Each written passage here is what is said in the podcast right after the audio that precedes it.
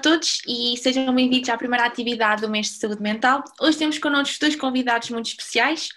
O Tomás Barreto, atleta de alta competição, atuando a sua licenciatura aqui na FEUC, no mesmo curso que o nosso, Gestão, e atualmente estudante do mestrado na mesma área, na Nova, SBE em Lisboa, e a doutora Iris Souza, licenciada em Dietética e Saúde, pela Escola Superior de Tecnologia de Saúde, de, de Coimbra e mestre em Nutrição e Saúde com especialização em Epidemiologia e Saúde Pública pela Universidade de Weissingam, espero ter dito, espero ter dito de, de modo correto, uh, na Holanda, aos quais queremos agradecer desde já a presença e a disponibilidade que fizeram com que esta conversa fosse possível. E, antes de mais, Tomás, tenho de lhe perguntar isto enquanto aluna de gestão, e na mesma faculdade em que, em que andou, como é que conseguiu ser atleta de alta competição e entrar na nova? Acho, acho que esta pergunta será uh, a também de outros. Uhum. Olá Beatriz, muito obrigado pelo convite e muito boa iniciativa do NEG ter, feito, uh, este, ter esta iniciativa. Uh, assim, realmente não foi fácil, eu costumo dizer que quem corre por gosto não cansa tanto, porque cansa realmente. Uh, conciliar quer a realização da licenciatura e depois uh, a aplicação para o mestrado e realmente ter sido aceito foi desafiante. O que eu sempre tentei foi realmente manter as coisas sempre passo a passo, na licenciatura aproveitar as aulas, porque muitas vezes nós, enquanto estudantes, relaxamos um bocadinho e acabamos por não ir às aulas. Só que eu, como era atleta, realmente aproveitava as aulas para aprender e não ter que sobrecarregar demasiado à altura dos exames para estudar e depois eh, ter que sacrificar um bocadinho o treino e o descanso. Portanto, tentei sempre manter as duas coisas a par, às vezes gerir quando era preciso, por exemplo, nos exames, estudar mais um pouco, tentar eh, adequar um pouco o treino, fazer um treino um pouco menos intenso, falar com o meu treinador, sempre ter a comunicação bem presente. E nos treinos, é, lá está, eh, é sempre, como é o remo para mim é uma coisa que eu adoro, foi relativamente fácil e à medida que os anos foram evoluindo, os resultados foram melhorando, um, foi, foi também uma forma de, de, eu ter sempre aquela motivação extra de conseguir melhor, conseguir melhores resultados e a licenciatura, lá está, aproveitar as aulas, ir estudando, depois no mestrado, fazer a aplicação e fingers crossed para que tudo corresse bem. Doutora Iris, antes de mais, dou-lhe as boas-vindas. Um, e começo por fazer já a pergunta: de que forma é que a alimentação efetivamente tem um contributo para o nosso rendimento escolar? Obrigada pela apresentação e pela, por tentarem dizer o nome complicado, que acho que toda tem dificuldades. Um, em relação à pergunta de que forma é que a alimentação pode afetar o rendimento escolar, de facto, uh, tem bastante influência. Uh, eu acho que se calhar eu estou, tenho mais essa noção porque realmente estudei nutrição, então também tenho, tenho mais uh, noção de, daquilo que como e como pode influenciar o meu dia a dia. por exemplo, eu tenho aqui alguns exemplos mais concretos. O primeiro que vou dar é o exemplo da hidratação, que é uma coisa que muitas das vezes acabamos por esquecer, pelo menos eu falo por mim, um, e desde que comecei a tomar mais atenção a essa parte e a tentar consumir água suficiente, pelo menos um litro e meio, dois litros por dia, senti muita diferença. Uh, eu antes tinha muitas dores de cabeça, sentia às vezes dificuldades de concentração, parece que estamos nas aulas ou que estamos a fazer alguma coisa, mas que nem estamos bem. E notei muita diferença desde que comecei a focar uh, realmente em consumir água suficiente ou chá Uh, portanto, isto era uma das primeiras dicas que trouxe. Também um, consumir as refeições do dia a dia e ter uh, um cotidiano, ter um horário para as refeições, acho que acaba por também fazer muita diferença, uh, pelo menos da minha parte, especialmente o pequeno almoço. Quando se começa o dia já a correr e comemos qualquer coisa à pressa, nem sequer estamos a prestar atenção àquilo que comemos, só só sempre a despachar, entre aspas, porque temos muitas coisas para fazer, isso acaba por não trazer vantagens, porque acabamos por nos sentir mais cansados, uh, provavelmente até mais irritáveis, parece que não estamos com a mesma paciência. Portanto, isso acho que é também uma, uma parte muito importante. Uh, outra, o que eu acho que é o segredo no geral uh, para esta situação, para que consigamos ter um rendimento escolar e um bom aproveitamento, é conseguirmos ter uma alimentação saudável no geral. Não quer dizer que não vai haver excessos, especialmente uh, na vida universitária. Claro que agora estamos todos em casa, mas normalmente sai-se à noite, acaba-se por cometer excessos. Claro que também vamos consumir fast food e isso é normal. O que é importante é que isto sejam exceções uh, e não a regra. Claro que consigamos conciliar também o consumo, por exemplo, de vegetais e tentarmos variar, conseguirmos incluir leguminosas na nossa alimentação, uh, conseguirmos uh, cons integrar uh, os cereais integrais, como a massa integral, esse tipo de alimentos. é muito importante ter isto em atenção e é claro que não é por fazermos isto um dia que vamos sentir, mas se conseguimos manter aquela consistência, apesar de haver dias em que não acontece, acho que isto também uh, vai influenciar bastante.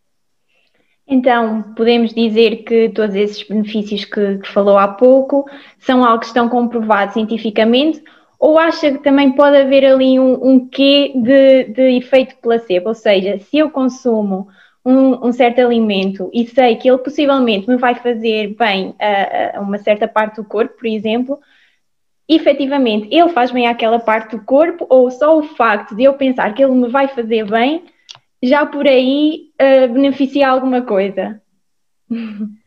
Acho que acaba por ser um bocadinho das duas coisas. Claro que está comprovado que há vários alimentos que de facto vão influenciar, neste caso, hum, a nossa concentração ou o que seja, um, mas claro que se nós uh, tivermos um comportamento saudável e ficamos orgulhosos e sabemos que ah, alguém me disse que isto vai resultar, claro que isso também vai sempre ter alguma influência, na minha opinião, mas uh, não, não quer dizer que não haja uh, provas científicas que de facto vários alimentos vão influenciar e vão, vão ajudar de facto, apesar de ser, acho que, um bocadinho das duas coisas. Sim, a mente está sempre está sempre no meio de tudo. É verdade. Então, e Tomás, diga-nos a verdade, também se descuida às vezes um bocadinho na sua alimentação e depois compensa com os treinos ou cumpre um rigoroso plano de alimentação? Assim, eu procuro ter uma alimentação saudável, realmente tenho, estou a ser sou acompanhado por um nutricionista que me faz um plano alimentar adequado ao desporto, uh, mas lá está, como a Iris falou, Claro que não, a exceção não faz a regra, por isso há dias que há, que há, que há exceções, é, de preferência depois das provas, porque uma particularidade do, do, do meu desporto na minha categoria, no REM, que é o REM nos pesos ligeiros, uh, que tem que fazer média, e tem que ter no máximo 72,5 kg, e eu como remava num barco de 2, uh, é máximo 72,5 kg e média de 70 eu e o meu colega, os dois juntos, tínhamos que ter uma média de 70, portanto, temos naturalmente de ter eh, cuidado com a nossa alimentação, de forma a conseguirmos estar no peso e estar de maneira saudável no peso, estarmos bem hidratados, não termos que recorrer a estratégias de desidratação perto da prova só para perder água e depois piorar a performance. Uh, por isso, é preciso, especialmente perto das competições, ter atenção ao nosso peso e fazer às vezes uma descida de peso saudável, de maneira a não podermos perdermos a nossa performance e, e não irmos, por exemplo, uma coisa que eu desgosto imenso, que é ir para a cama com fome, custa-me muito. e sim, de preferência ter uma alimentação que seja saudável e seja prazerosa e consistente, não estejamos a fazer a, o, o plano alimentar porque tem porque tem que ser assim, mas sim porque eu gosto de comer aquilo, isso aí é, sabe muito bem e, e, e sim, às vezes sabe bem um excesso, mas de preferência é o que eu digo. No meu caso, depois das provas é quando sabe melhor. Um, e mantendo também a temática da alta competição, por incrível que pareça, geralmente são os atletas de alta competição os que têm um melhor desempenho escolar. Uh, o Tomás vê o remo como um género de passatempo ou um emprego, uma obrigação? Uma obrigação não no sentido de ser forçado, de ter de treinar as X sim. horas, de ser sim. algo mesmo que tenha de fazer, mas sim como uma atividade que, que o desgasta, que, hum, uhum. em que não, não, tem, não renova a energia. Uh, digo isto porque depois no início muito provavelmente foi um, um, passatempo, mas quando viu os bons resultados fruto do seu trabalho, muito provavelmente passou a ser algo mais, mais sério. Sim, sim, eu posso fazer um enquadramento cronológico para descrever como é que foi, uh, como é que o ramo surgiu na minha vida e como é, e como é que evoluiu. Entrei no ramo com cerca de 12, 13 anos, Uh, como toda a gente, até aos 12, 13 anos, nos rapazes joguei futebol. Uh, depois o REM foi, lá está, começando a ficar cada vez mais sério. acabei por entrar na seleção nacional com 17, 18 anos, que foi quando as coisas realmente já estavam a ficar mais sérias. e depois tive a possibilidade de, de ir fazer a licenciatura em gestão. A licenciatura em Coimbra, a gestão foi a área que eu escolhi, porque em Coimbra é onde está o centro de treinos da seleção nacional, de forma a conseguir conciliar o desporto com, com alta competição e Coimbra é realmente uma cidade de excelência para conjugar o desporto e, e a universidade. Uh, e depois, uh, na licenciatura foi realmente quando o, o meu envolvimento com o ramo foi mais sério, tinha cerca de 10 treinos por semana, uh, quando, quando não tinha estágios e às vezes precisava de faltar às aulas durante períodos, por exemplo, 15 dias e depois ter competições que também teria que faltar às aulas, uh, que aí eram alturas bastante mais complicadas para depois conseguir acompanhar a matéria que tinha sido lecionada e eu tinha faltado. Daí é, é, também ser importante terem bons amigos na licenciatura que depois vos possam ceder os, vossos aponta, ceder os apontamentos, no caso de terem faltado, no meu caso ter ido para provas ou para estágios. E agora posso dizer que não, não estou a fazer alto rendimento neste momento, porque estou a fazer mestrado e lá está, não tenho as condições de excelência que Coimbra oferece para fazer alto rendimento. Uh, e posso dizer que não consigo deixar de treinar, porque o desporto para mim é, é uma base na minha vida e que uh, sabe-me bastante bem desligar o computador e depois ir fazer o meu treino, seja ele qual for, seja ele rem, seja ele ginásio, corrida. Portanto, é que o desporto para mim acabou por ser, por se parte de mim e ser, não consigo realmente deixar de fazer. Daí que acho mesmo algo muito bom para introduzirmos na nossa rotina e para nos ajudar nos desafios da, da vida universitária. Um, então, assim sendo, vamos imaginar que o Tomás voltou aos seus tempos de, de licenciatura, uh, certamente muito, muito melhores do que os atuais.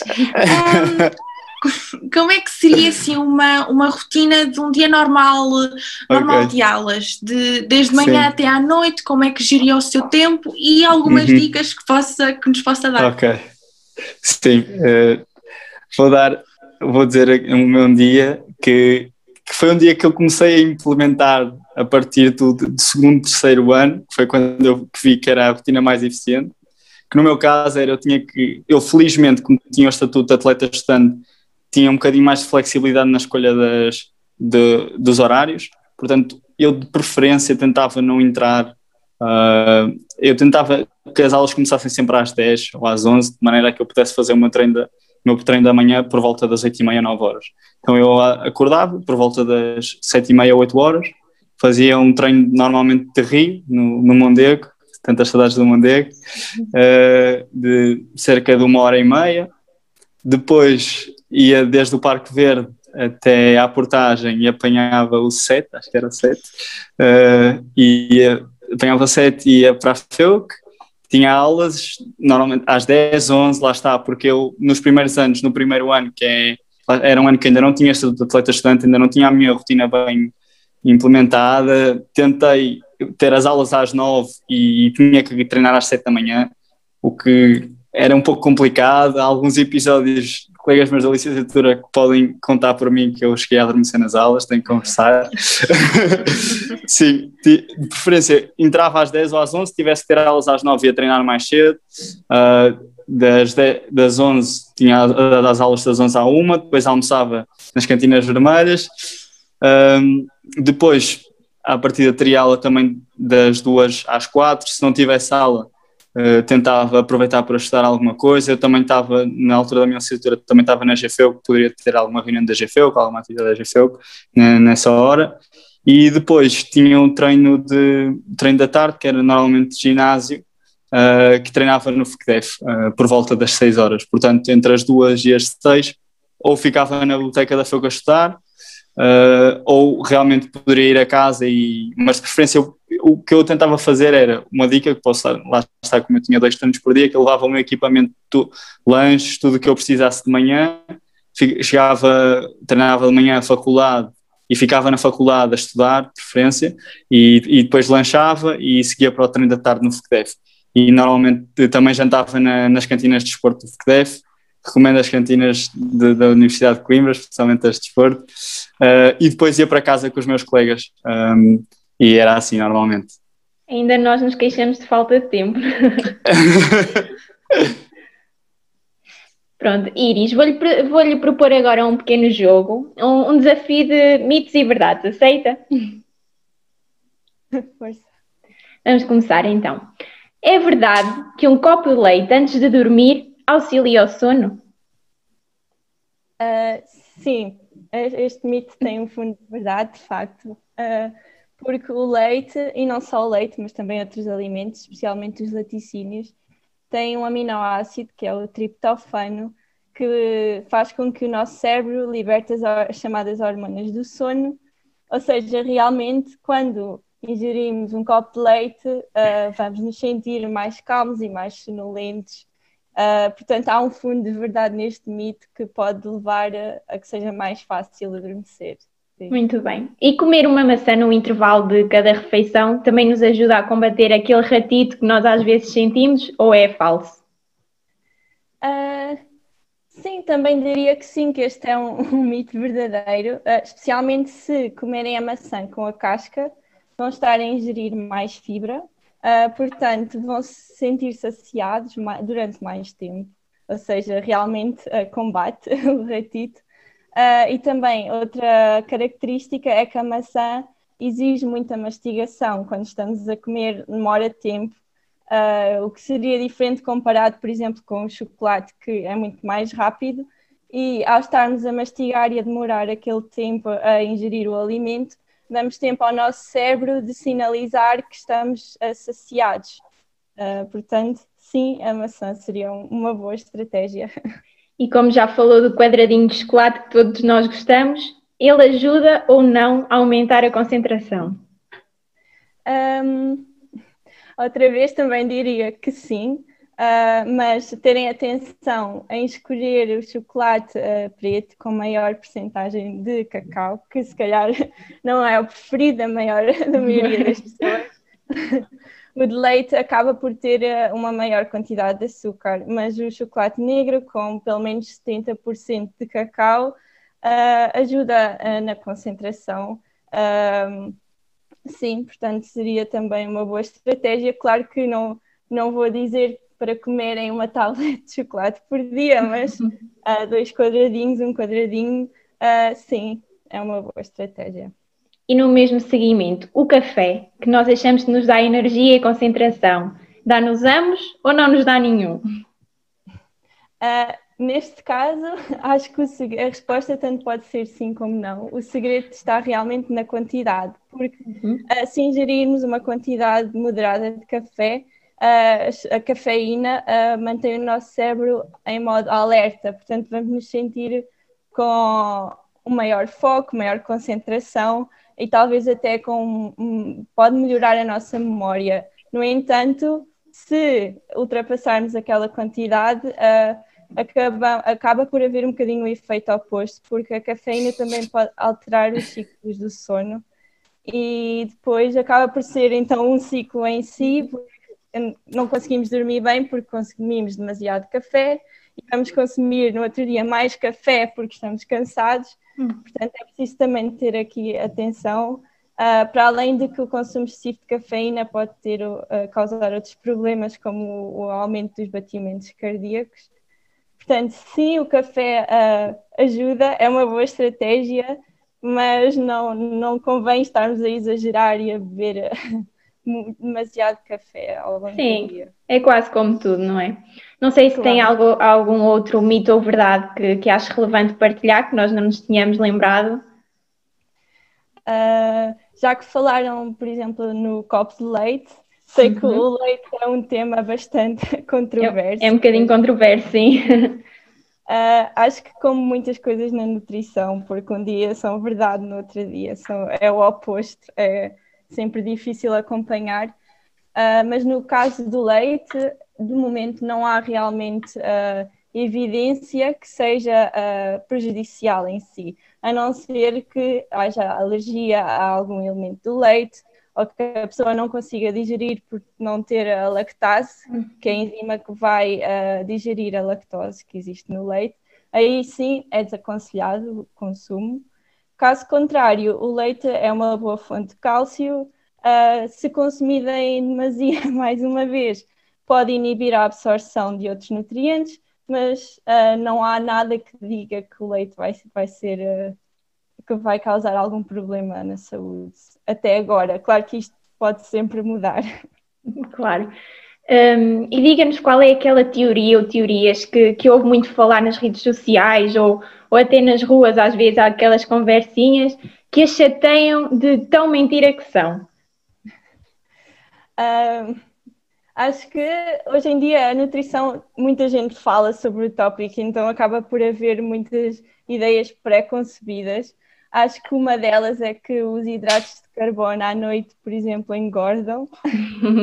uh, não provavelmente já ouviram isto. Sim. Um, eu gostaria de, de desconstruir esta ideia que não são os hidratos em si que vão engordar. Os hidratos, tal como os lípidos ou como a proteína, têm calorias. E se nós no final do dia consumimos mais calorias do que as que gastámos, vamos engordar. Não é por ser à noite ou por ser hidratos que isso vai acontecer. Portanto, acho que, claro que se à noite nós já ingerimos energia suficiente e sabemos que vamos uh, ficar no sofá que vamos para a cama e não vamos fazer exercício e que não necessitamos de, mais, de consumir mais, será talvez importante reduzir um bocadinho nos hidratos mas não por ser eh, porque eles engordam à noite, mas porque já consumimos suficiente. Não sei se, se me fiz entender. Mas... Sim, sim, sim, sim. E agora, finalmente, a nossa última pergunta, com muita pena nossa, uma pergunta que eu, que eu de certeza que vai ser muito útil para mim um, e que também nos liga um bocadinho ao nosso tema central, que é a saúde mental. De que maneira, um, não é bem de que maneira, mas uma ajuda que, que, as pessoas que sofrem assim um bocadinho mais de ansiedade ou daquele nervosismo, por exemplo, antes de um teste, qual é aquele alimento, que é alimento, ou já, já sei que existem chás, não sei, não sei se é verdade, mas que as pode deixar assim um bocadinho mais calmas e mais tranquilas? Uh, sim, acho que isto é uma boa pergunta e que também eu também sofro dessa ansiedade, porque também é algo que pratico. Uh, diria que, por exemplo, aqui mais uma vez o chocolate preto uh, pode ajudar e realmente há alguns estudos que demonstram que consumir chocolate preto em moderação pode ajudar com a ansiedade. Claro que com níveis normais e moderados, se realmente a ansiedade for em exagero, é sempre necessário procurar ajuda. Estou a dizer isto no caso daquele nervosismo para um exame ou alguma coisa assim, uh, comer aquele quadradinho de chocolate acho que pode ser uma boa estratégia. Uh, e também, realmente, como, ah, como falaste no, nos chás, talvez não os chás em si, mas mais as infusões, como é o caso da camomila, uh, que também está comprovado que podem ajudar o nosso cérebro a, a ficar mais calmo. Uh, em termos dos chás em si, também por exemplo, o chá preto também contém cafeína, portanto é importante ter atenção aqui qual é que é o chá que vamos escolher, mas acho que a camomila é uma boa, uma boa opção uh, e de certeza que há mais, agora não, tenho, não, não estou a lembrar de mais, mas sim, diria que os chás uh, e o quadradinho de chocolate preto. Pronto, já é uma ótima ajuda e digo mesmo que, que vou começar a implementar. Pronto, e com esta última pergunta nós damos por encerrada a nossa primeira atividade, Queremos voltar a agradecer muito a vossa presença e a vossa partilha de conhecimentos e experiências. Muito obrigada aos dois. Uh, vou terminar Obrigado. agora. Vou terminar agora com uma curiosidade que, que eu descobri que muitos podem achar interessante. Um, o nosso sono divide-se em, em, ciclos e às vezes há aqueles dias em que nós dormimos imenso e mesmo assim continuamos a acordar e a sentir-nos cansados. Isso pode ser a explicação. Eu convidava a que quem, quem achou interessante procurar um bocadinho mais sobre o assunto e de certeza que não se vão arrepender. Um obrigado aos dois e até à próxima. Obrigada, até à próxima.